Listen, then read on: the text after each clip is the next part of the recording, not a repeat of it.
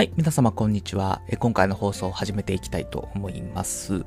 えー、今回のテーマはですね、えー、SOS を早く出そうっていう話をしたいと思います。で、これはですね、何の話かっていうと、まあ、仕事の時の話なんですけれども、最近、まあ、コロナ禍の影響で、テレワークされてる方多いんじゃないかなと思います。で、私もあのテレワークしてるんですけれども、まあ、そうなるとですね、まあ、周り、他のメンバ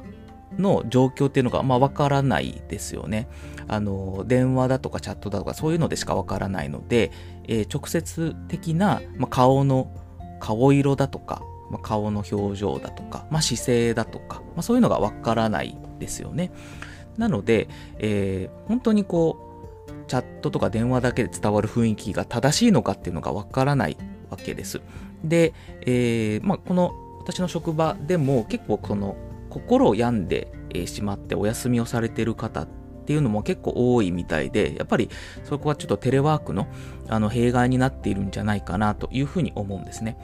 で、その中で、えー、心がけた方がいいことっていうのは、なかなかこう、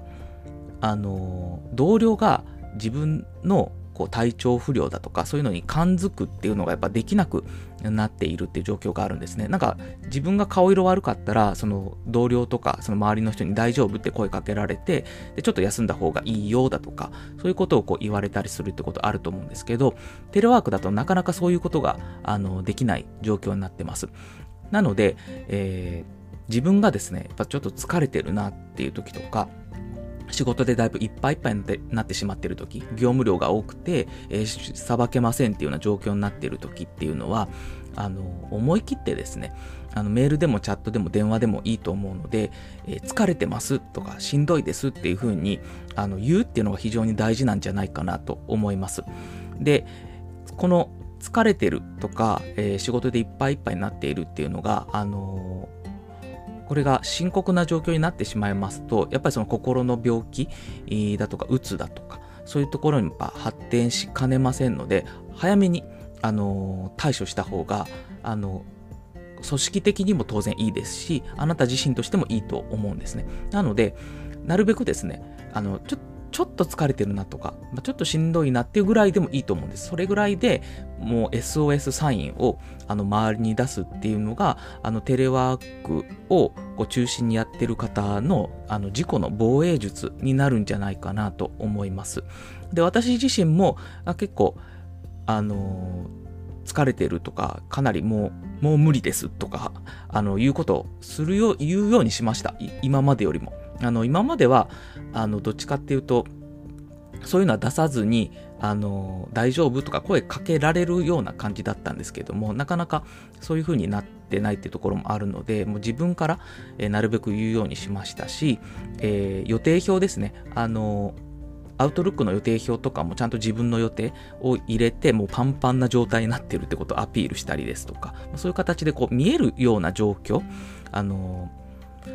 感づいてもらうんじゃなくて自分から情報発信するっていうんですかね。そういうようなスタンスで今望むようにしています。まあそうすることによって別に評価が下がるわけでもないですし、あの自分があの仕事しやすい環境になってるわけなので、あの全然こう気が引けるとか、そういうふうなのは思わない方がいいと思います。むしろそうしてくれた方が、あの、傷が浅いうちに対処できるっていうことでいいことになりますので、ぜひですね、なかなかそういうのができないとか、やったことないっていう方も、ちょっとだけ勇気を出してですね、あの、疲れてますとかしんどいです、もういっぱいいっぱいですっていうような SOS サインを早めに出すっていうことを心がけていただくと、あの、いい、えー、労働環境になるんじゃないかなというふうに思ってます。はい。ということで、えー、今回はですね、あのテレワーク化における、まあ、働き方について、まあ、一つ私の考えを述べさせていただきました。本当にまあ疲れてる時とか、あの業務量がいっぱいでしんどい時っていうのはもう SOS サインを早めに出しましょうということでやっていただくのがいいかなと思います。はい。ということで、今回の放送はこれで以上とさせていただきます。どうも聞いていただきましてありがとうございました。